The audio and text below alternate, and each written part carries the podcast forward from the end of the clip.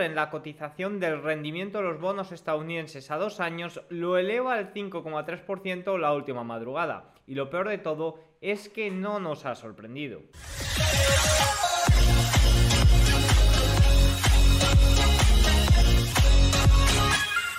Muy buenas a todos y bienvenidos un día más al canal. Hoy es lunes 18 de septiembre de 2023 y en este momento son las 21.36 hora española, 15.36 horario ET. Vamos a intentar que el vídeo de hoy dure menos de 20 minutos, ya que hoy no han sucedido muchas cosas, pero sí que han sucedido cosas curiosas, como esto que os comentaba al principio, la entradilla, la cotización del rendimiento de los bonos estadounidenses a dos años, esta madrugada ha llegado al 5,3%, a niveles no vistos desde el año 2000, em, desde el año 2000 desde el año 2000, desde el año 2000, unos niveles eh, eh, bastante altos que incluso en algunas plataformas como TradingView ha llegado al nivel del 5,5%. Esto se ha tratado de un error en las diversas plataformas, en la CNBC ha llegado, como digo, al 5,31%. Pero lo peor de todo es que no nos habría sorprendido, es que hay tanta tensión en el Tesoro estadounidense que cualquier día nos podemos levantar con estas cotizaciones y no nos sorprendería. No nos sorprendería porque la cosa tiene tanta presión que por algún lado y en algún momento debería de explotar, sobre todo en los bonos del Tesoro estadounidense. Bueno, además de eso también comentaremos puntillos del petróleo. El petróleo West Texas ha superado los 90 dólares en el día de hoy. Vamos a hacer algunos comentarios sobre ello, sobre los inventarios de Estados Unidos de la semana pasada, la recarga de inventarios, sobre los inventarios que tiene China, por qué China tiene el mayor número de inventarios de su historia. Bueno, pues haremos comentarios también eh, sobre ello. Y por lo demás, ya sabéis, lunes no suele haber muchos datos eh, económicos, por lo que lo centramos sobre todo en este tipo de comentarios. Así que nada, vamos a ello. El vídeo de hoy está patrocinado por Vision Trade, el broker de Miralta Bank español desde el que podéis invertir en numerosos productos financieros. Tienen más de 30.000 activos por todo el mundo, acciones, bonos, fondos de inversión, ETFs, futuros, CFDs y Forex. Lo mejor de todo, como he dicho, es que es español, a diferencia de otros en los que te tienes que pegar o hablar en otro idioma para que te resuelvan tus problemas. Aquí es de una forma muy sencillo, muy, accesible, son muy majos y eh, tienen una serie de comisiones bastante interesantes. También están muy enfocados en esto, en la formación eh, financiera, en los comentarios, en los análisis, por lo que nos están ayudando mucho a creadores de contenido eh, como es mi caso. Así que nada, si os interesa tanto el broker como informes que hay eh, dentro de su web que son muy muy interesantes, pues tenéis abajo el link. Empezamos con el petróleo. En estos momentos el petróleo West Texas se encuentra en la zona de 90,56. ha llegado a subir en el día de hoy hasta el 91, 91 eh, dólares. Los precios del petróleo de Estados Unidos volvieron a subir por encima de los 90 dólares de barril por primera vez desde noviembre del año 2022. El aumento del West Texas ha elevado drásticamente los precios de la gasolina en los surtidores, evidentemente. De hecho, los precios en el surtidor están en un nivel récord para esta época del año, superando los máximos estacionales anteriores de 2022, 2012 y 2008. O sea, que en esta, en esta época justo del año los, el precio de la gasolina estadounidense en los surtidores nunca había estado tan elevado. Y eso que el año pasado teníamos, recordemos, ese riesgo de, mucha dependencia por eh, Rusia por, de, Rusia y con la guerra Rusia-Ucrania, sobre todo en Europa, y que también derivó mucho a Estados Unidos, pero aún así vemos cómo eh, se mantuvo, mantuvo el tipo y no llegó a superar en septiembre, justo en esta época de septiembre, los niveles. Sí que vemos el año 2022, que es esta línea verde, cómo en octubre se llegó a superar, a estar más arriba que en estos niveles y demás, pero sin duda me parece muy curioso. También recordemos el efecto que tiene eh, que los precios del West Texas se mantengan tan elevados en la inflación. Recordemos que eh, tendría un efecto, unos aumentos del 10% del precio aproximadamente elevan el IPC general un 0,35% durante tres meses. Ya hemos tenido un aumento de aproximadamente el 10%, es decir, que si se mantiene por estos niveles, de rondando el 90, 90 100 dólares, se podría incrementar el IPC general un 0,35% incluso más si los precios se van mucho más arriba. Mientras que sí que es cierto que con el IPC subyacente pesaría mucho menos, solo un 0,03%. Esto sugiere que podría haber un gran un aumento, un repunte de la inflación a corto plazo, como se viene comentando que es el gran, el gran riesgo a corto plazo, que la inflación se mantenga alta por más tiempo, que incluso haya una segunda ola de inflación y que la Reserva Federal deba de mantener los tipos de interés de una forma elevada también por más tiempo. Ahora vamos con una parte también importante dentro del aumento de los precios del petróleo, es con las reservas. Recordemos que Estados Unidos añadió 600.000 barriles a reservas estratégicas de petróleo, llamadas SPR, la semana pasada. Los inventarios están ahora a 269.400.000 barriles de ser repuestos, es decir, que siguen en sus niveles más bajos desde 1983, pese a la, a la recarga de la semana pasada, que como vemos fue ínfima. Sin embargo, las reservas se están agotando tanto que reponerlas un 30% por encima, un 30% por encima de la zona de los precios objetivo puede convertirse en una realidad. Claro, Biden está intentando, estaba intentando de recargar las reservas a un precio mucho más bajo. ¿Qué pasa? Que a este ritmo probablemente no lo puede hacer y eso puede ser un problema bastante grande para Estados Unidos. Esto dista bastante la situación que vive China, ya que eh, durante los primeros ocho meses del año China añadió alrededor de 810 mil eh, millones de barriles a sus eh, barriles a sus inventarios, o un total de alrededor de 197 millones de de barriles. Vale, estos son 810 barriles diarios, creo, y estos serían 197 millones de barriles, perdonad. Esto significa que en teoría China podría reducir las importaciones en aproximadamente 1,61 millones de barriles durante los últimos cuatro meses de 2023 y aún así tener reservas exactamente al mismo nivel que a finales de 2022. Una auténtica locura. Pero ¿por qué China está empeñada en aumentar sus reservas de petróleo?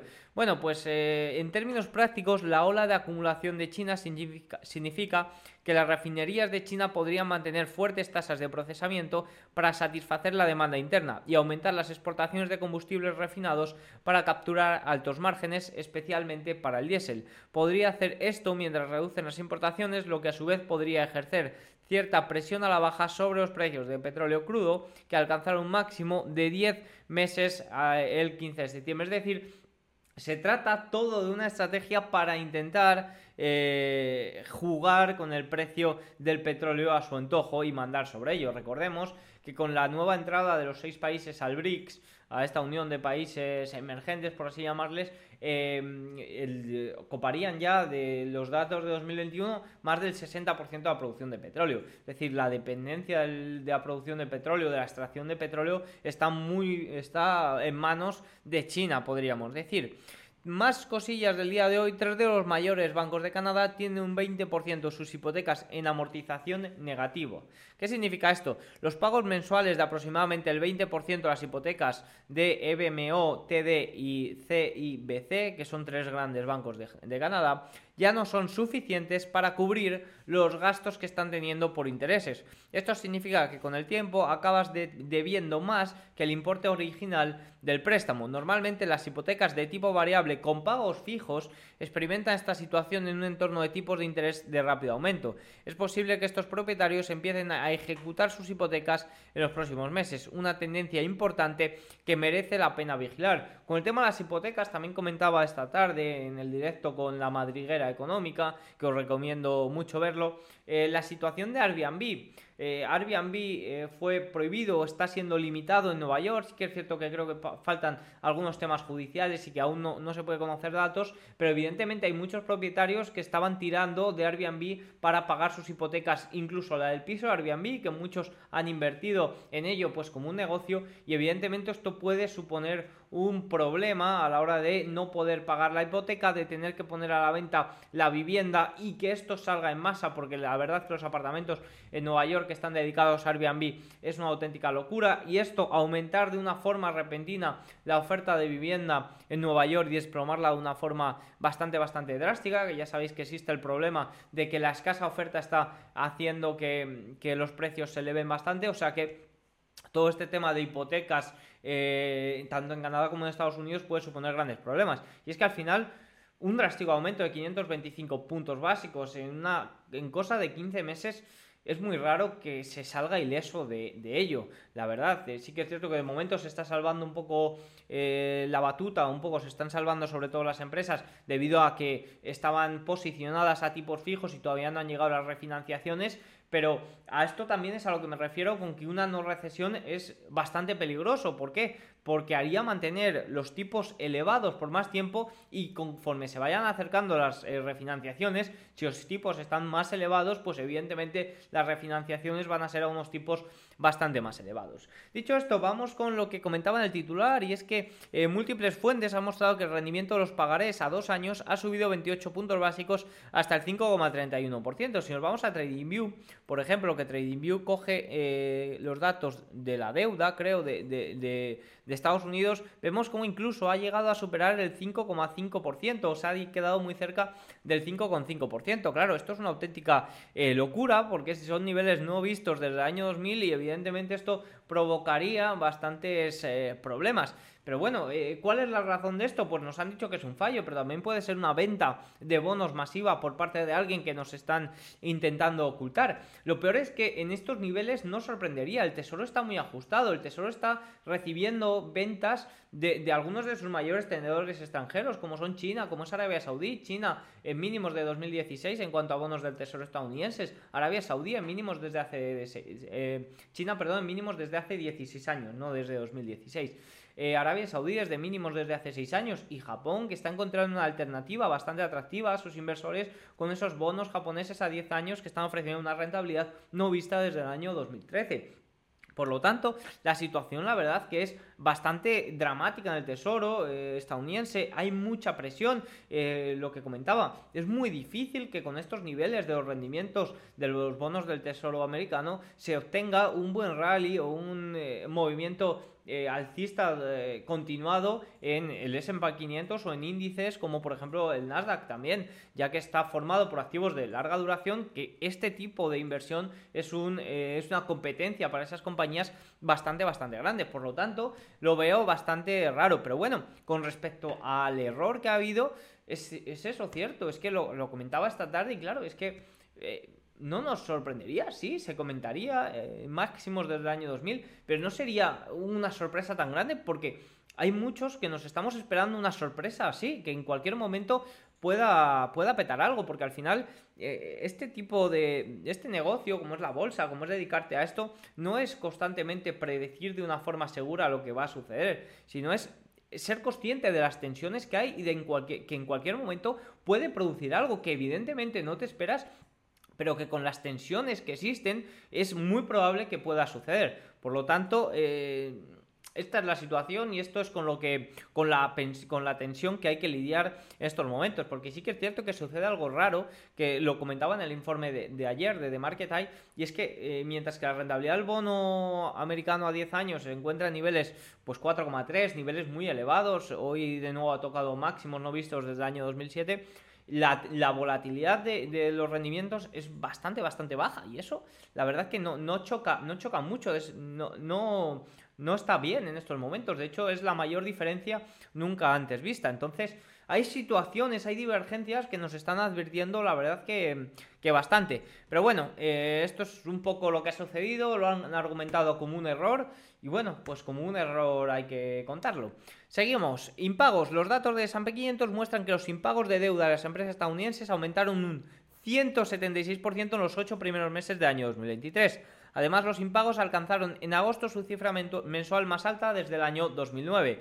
Los tipos de interés más altos eh, se han citado como la principal razón de los impagos, evidentemente. El dolor de unos tipos de interés más altos parece estar calando cada vez más hondo. Y ojo, porque evidentemente los que se están viendo afectados en estos momentos son compañías que necesitan refinanciación constante, porque ya hemos visto como el global de las compañías que no necesita financiación tan, constante sufrirá cuando vengan las refinanciaciones, que sobre todo el gran pico vendrá en 2025, pero evidentemente ¿Quién son este tipo de empresas que están eh, haciendo frente a impagos? Pues mucha startup, mucha empresa pequeña, tecnológica, mucha empresa, eh, si miramos también datos de, mm, de, despidos, recordemos que eh, en noviembre, diciembre del año pasado se veía mucho despido por parte de las tecnológicas, de las grandes tecnológicas.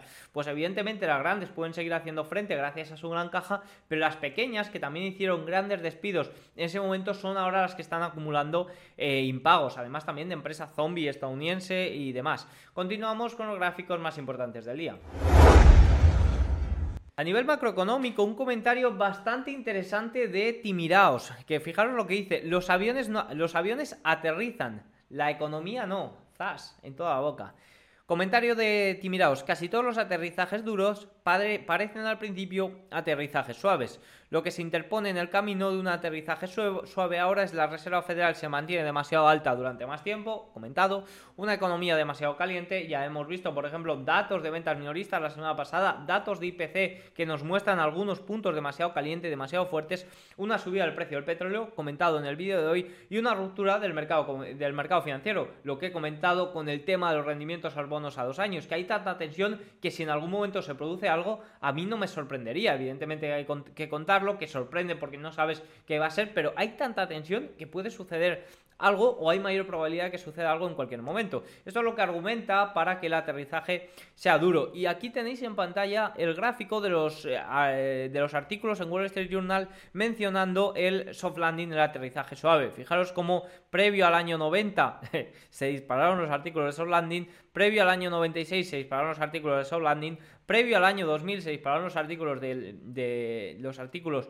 relacionados con el soft landing y previo a eh, la pandemia, o sea, la pandemia, eh, perdonen a Em, la crisis subprime se disparó de una forma, sí que es cierto, menor. Parece que eso pilló más de sorpresa en, la redacción de Wall Street Journal. Y evidentemente ahora que eh, está pues bastante, bastante elevado.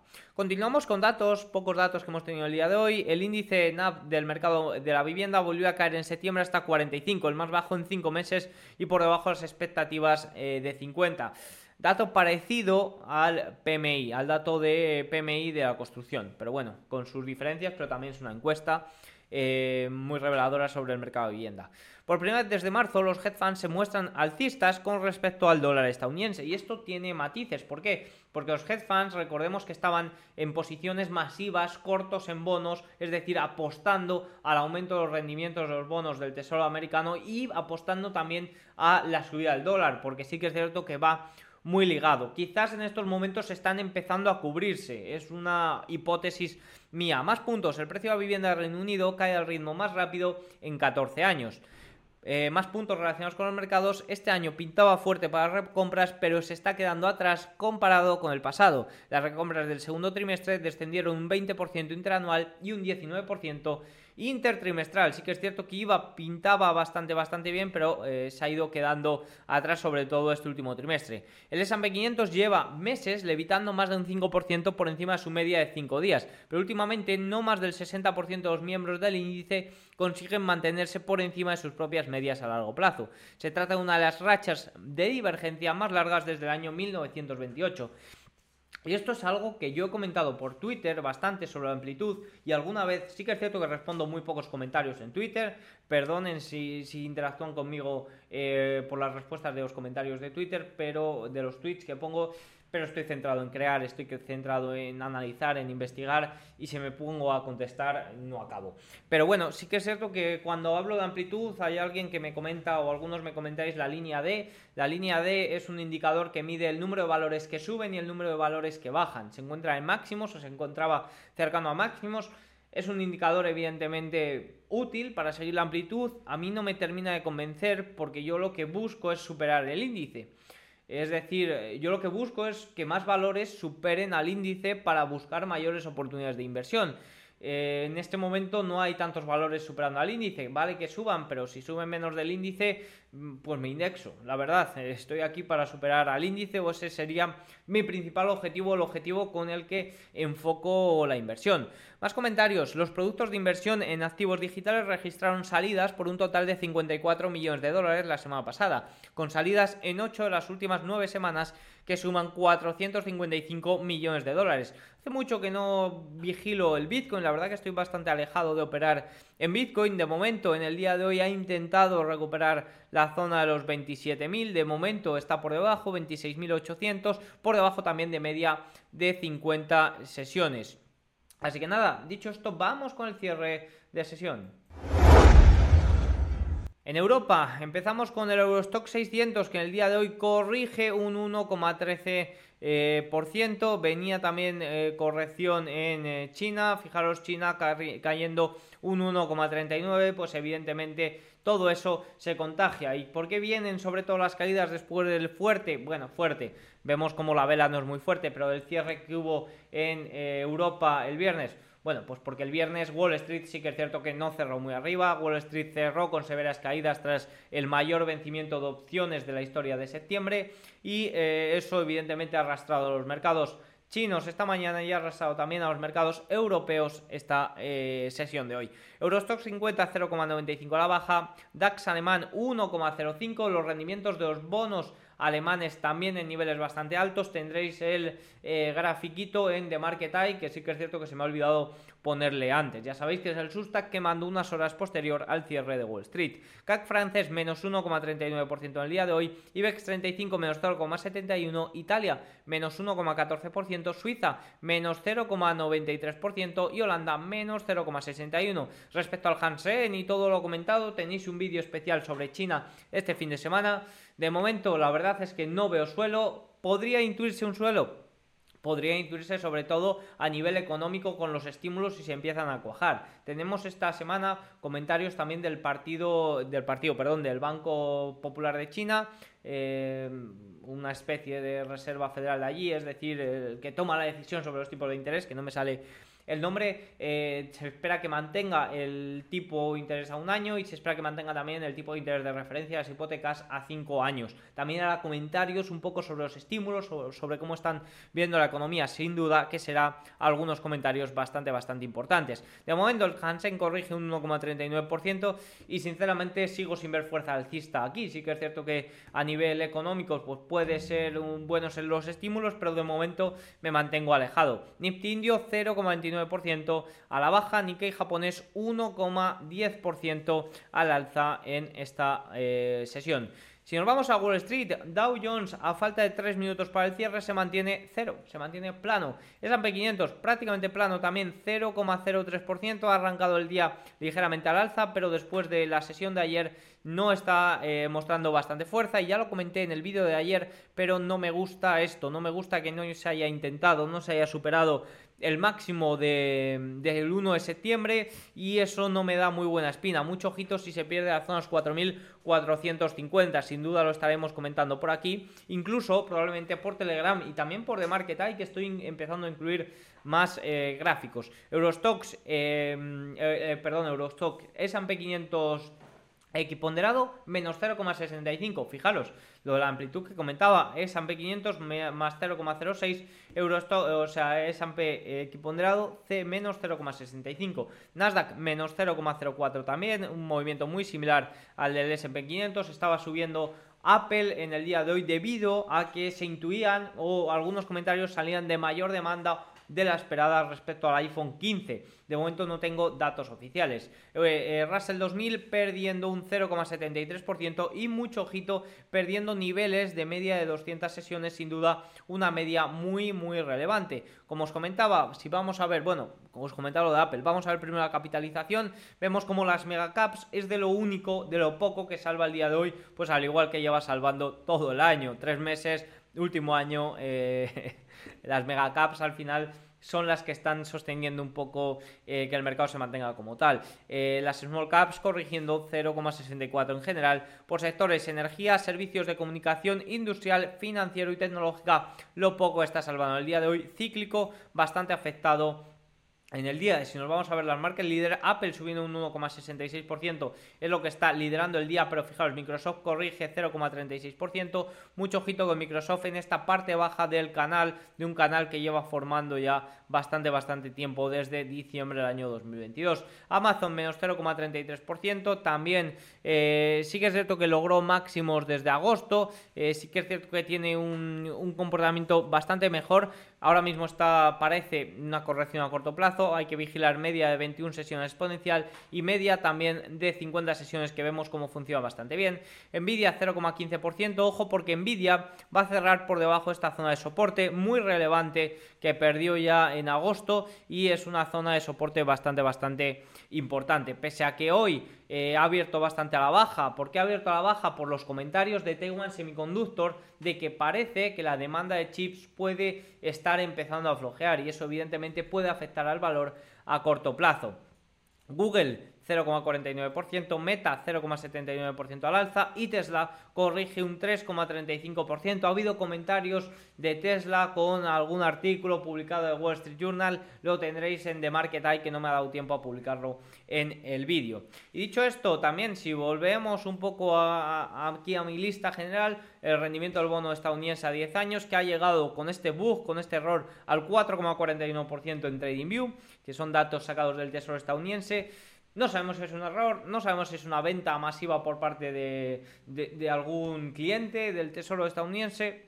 Lo cierto es que, bueno, pues en estos momentos menos 0,44% se mantiene eh, por encima de la zona de 4,3%. Los bonos japoneses tendrán mucho impacto esta semana. ¿Por qué? Porque tendremos datos de inflación y tendremos también comentarios por parte del Banco de. Japón, West Texas, como comentaba, por encima de los 90 dólares. Eh, oro en el día de hoy 0,5% al alza, porque en contrapartida un poco del dólar que está encontrando resistencia en los 105 y corrige hoy menos 0 2%. En general, el resto de la curva, pues a 30 años al final corrigiendo. Eh, curva corta, pues 0,2%, eh, 0,5% el bono a dos años después de ese bug. Pero de momento se encuentra, eh, bueno, pues ya ha perdido todo ese supuesto error. Dicho esto, y ya por último, que ya parece que me he pasado un poquito, para mañana, datos en la eurozona, inflación, se espera el 5,3, que, que ya conocimos en la previa, y en Estados Unidos también permisos de construcción. Mañana es martes, seguro que ya habrá más actividad y más comentarios. Así que nada, dicho esto, espero que les haya servido el vídeo, tienen todos los datos, si les ha gustado déjenmelo saber con un like, un comentario y nos vemos mañana. Chao.